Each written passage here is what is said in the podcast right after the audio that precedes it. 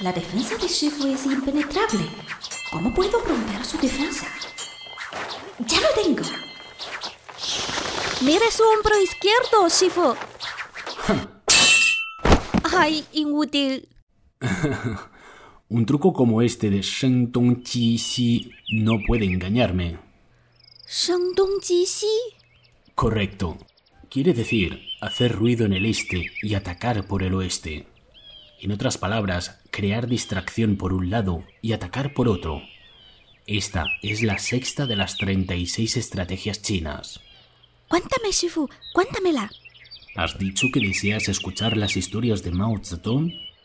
Hoy vamos a aprender el mejor ejemplo de Sheng Tung Chi Xi y un clásico de la guerra móvil, las cuatro travesías del río Shui.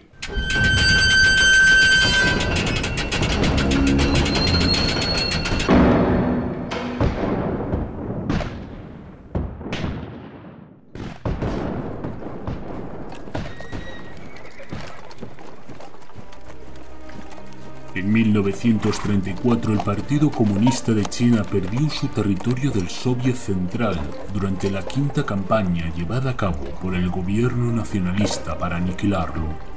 El ejército rojo se vio obligado a abandonar su base y emprender la larga marcha.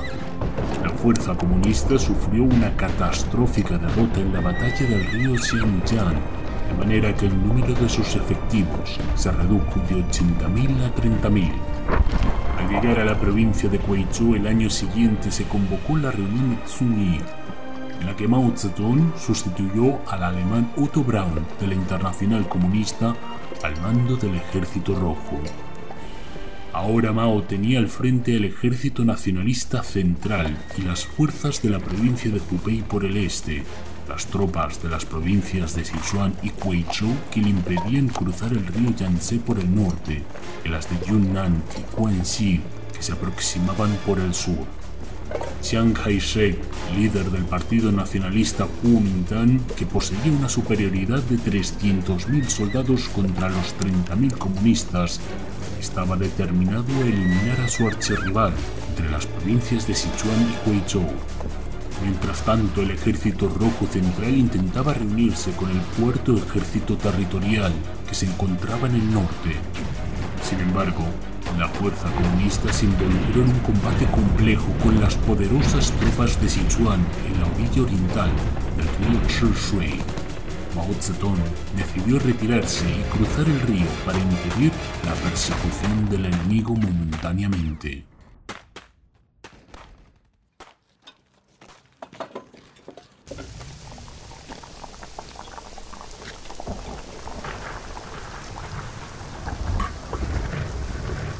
¿Qué te pasa, muchacho? ¿No tienes apetito? Comisario Mao, los enemigos no paran de perseguirnos y nosotros siempre huimos. Incluso perdimos la base. ¿Cuánto podremos ver la victoria? Chiang Kai-shek ha movilizado muchas tropas locales, así como su fuerza central, para acosarnos. Y una operación con tantas tropas por coordinar. Seguramente surgirán fallos y puntos débiles. No hay enemigos invencibles, siempre que podamos crear oportunidades. Come, muchacho, con el estómago lleno, tendrás fuerza para luchar. Las fuerzas nacionalistas volvieron a desplegarse para continuar formando el cerco. En estos movimientos de su adversario, Mao Zedong descubrió con mucha perspicacia que la provincia de Guizhou, que acababa de abandonar, se había debilitado. Entonces ordenó dar la vuelta y atravesar el río Shui otra vez para asaltar Zhongyi. Los soldados comunistas tomaron el paso Loushan al aplastar el grueso del ejército de Guizhou y ocuparon la ciudad de Zhongyi por segunda vez. El comandante Wu Chiwei del ejército central del Kuomintang se apresuró a auxiliar Guizhou, pero no solo llegó tarde, sino que fue demasiado lejos y se convirtió en una legión sin apoyo. Dos de sus divisiones fueron arrasadas y gran cantidad de armas y municiones capturadas por el ejército rojo en la orilla del río Wujian. Debemos retirarnos, por favor, comandante. ¡Me quedo aquí! ¡Es mejor morir aquí! Al oír el fracaso, Chiang Kai-shek se puso tan furioso que voló inmediatamente a Chongqing, en Sichuan, para supervisar y dirigir personalmente la campaña, con el fin de aumentar aún más el asedio contra el ejército rojo. La situación de la fuerza comunista era aún muy peligrosa, a pesar de haber logrado la primera victoria importante desde el inicio de la larga marcha.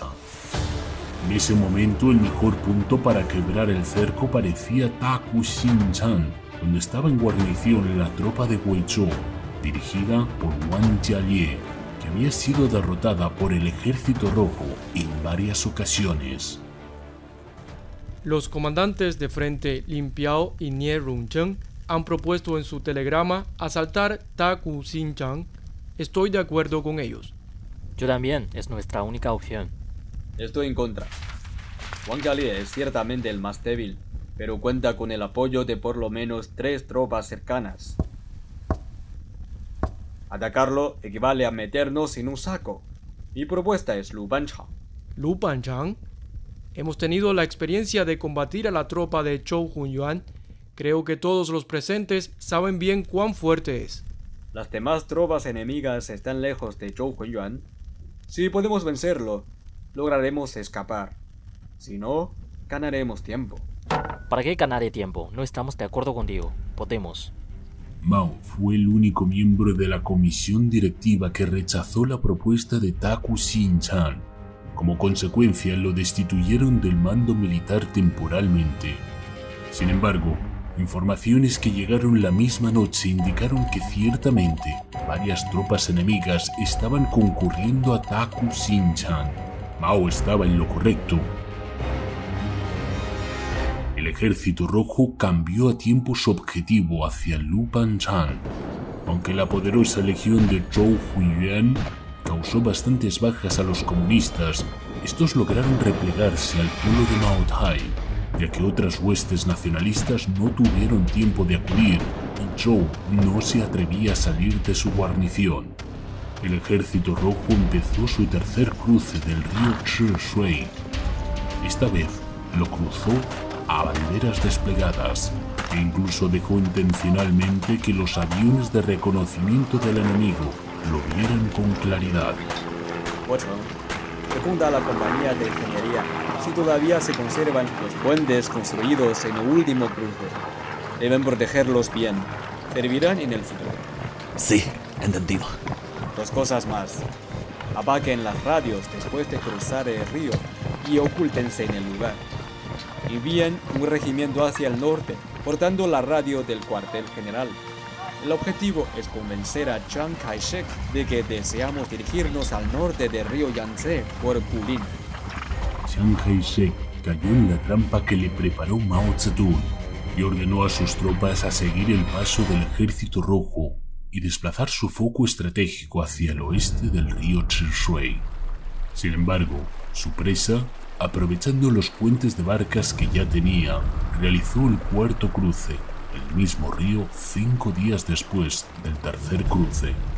Luego, el noveno ejército de campo, fingiendo ser la fuerza principal del ejército rojo, continuó avanzando por el norte de Guizhou.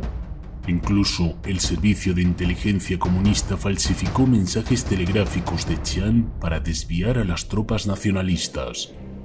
Mientras tanto, el verdadero grueso del ejército rojo central marchaba secretamente rumbo al sur. De esta forma sorprendió a la frágil defensa del Kuomintang en el río Wujian y se dirigió directamente a Guiyang, la capital de Guizhou, donde se encontraba el propio Chang en su cuartel provisional. El atónito líder nacionalista movilizó con urgencia las tropas de la vecina provincia de Yunnan para defenderse. Con la salida del ejército de Yunnan ya ganaremos. En realidad, Huiyang tampoco era el objetivo real de Mao. El ejército rojo pasó cerca de la ciudad empezó a construir puentes sobre el río Shui al este de Huiyang. Aprovechándose del lío que había provocado entre sus rivales con las mencionadas maniobras, Mao dirigió su fuerza hacia el oeste en una marcha rápida y entró en la provincia de Yunnan, cuya fuerza principal había sido trasladada al este para proteger Guiyang. El resto del ejército de Yunnan se reunió con urgencia en Kunming, su capital, dejando vacía la defensa del río Jinsha en el norte. El 9 de mayo de 1935, el ejército rojo central pasó este río, librándose completamente del asedio y la persecución de los 300.000 hombres del Kuomintang. Con este gran escape, el ejército comunista detuvo la tendencia de fracaso a partir de la quinta campaña contra el sitio del Soviet Central, sentando una base sólida para la futura lucha. Finalmente ganamos, comisario Mao. ¿Y ahora a dónde vamos? Al norte, para abrir el nuevo mundo de la revolución.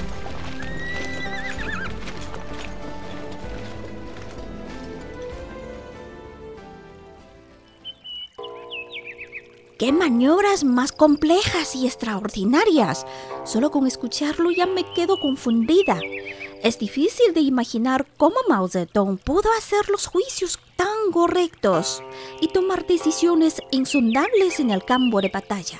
Pero sí puedo imaginar la decepción y la furia que sintió Chiang Kai-shek. Para ser justo, Chiang no cometió errores significativos en su disposición estratégica. Simplemente no fue capaz de ajustarse a los cambios de Mao. Si bien el primer y el segundo cruce del río Shui se realizaron porque la situación en el campo de batalla así lo obligaba, durante la tercera y la cuarta vez, las acciones de Chiang fueron totalmente manipuladas por la intención de Mao, como un buey llevado por la cuerda atada a su nariz. Según el periodista estadounidense Harrison Salisbury en su libro La larga marcha, la historia no contada, Mao repitió su estratagema y Chiang, como el perro de Pavlov, hizo todo lo que Mao esperaba.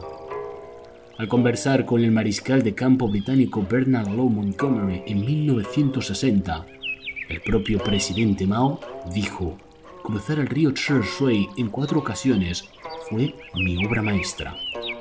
Creo que la razón fundamental por la que el ejército rojo pudo escapar de cerco de un enemigo diez veces superior en número consistió en que Chang nunca tuvo idea sobre la verdadera finalidad estratégica de Mao. Cada vez parecía que Mao atacaría un lugar y cuando Chang trasladaba sus tropas allí, descubría que Mao se dirigía hacia otro rumbo. Es como un futbolista experimentado regateando el balón frente al defensor. Esta fue una típica aplicación de la estrategia Shentong Ji a través de movimientos y ataques de finta, hacer que el enemigo no pueda determinar nuestros verdaderos fines y intenciones y distraer sus fuerzas. Es imposible que el contrincante disponga defensas en todas partes, por lo que tendrá que moverse, y en su movimiento se expondrán los puntos débiles por donde podremos abrir la brecha. Parece una teoría simple, pero no todos pueden ponerla en la práctica para desplegar una batalla tan extraordinaria como los cuatro cruces del río Shui. ¿Cuál es la clave para llevar a cabo exitosamente esta estrategia? Ante todo, debes convencer al enemigo con tus cintas y desplazar su fuerza de tu verdadero objetivo.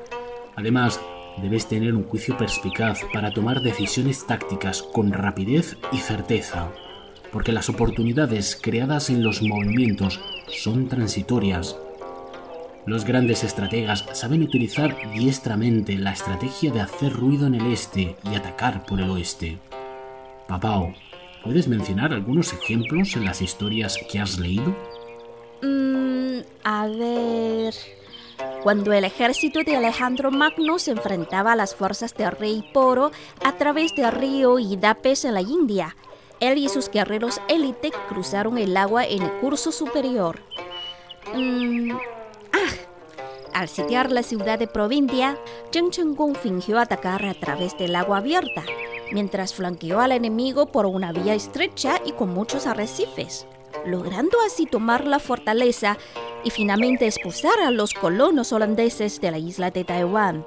Y el general Douglas MacArthur similó que las tropas estadounidenses tomarían la tierra en la costa oriental de la península de Corea y apareció en Incheon, un sitio de desembarco que todos habían considerado imposible. algo más... Excelente. Has aprendido mucho. En realidad, Sun Tung Chi es también una táctica usual en las negociaciones comerciales. Puedes exagerar algunas cuestiones secundarias, como tu interés, y luego hacer concesiones en estas, para que la otra parte crea que ha llevado la ventaja y pase por alto tu propósito real. Las 36 estrategias chinas tienen muchas aplicaciones en el territorio comercial. En efecto. Bueno, la tarea de hoy es buscar más ejemplos de la estrategia de hacer ruido en el este y atacar por el oeste, en diversos ámbitos. Sí, Shifu. Pues podré comer más chuletas en la cena. Entonces, ¿es este tu verdadero propósito?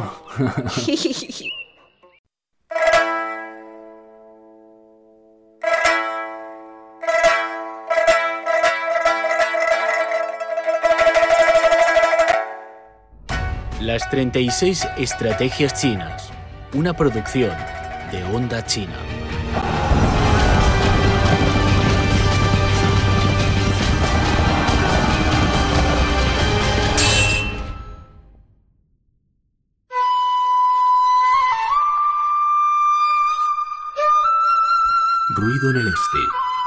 Ataque por el oeste.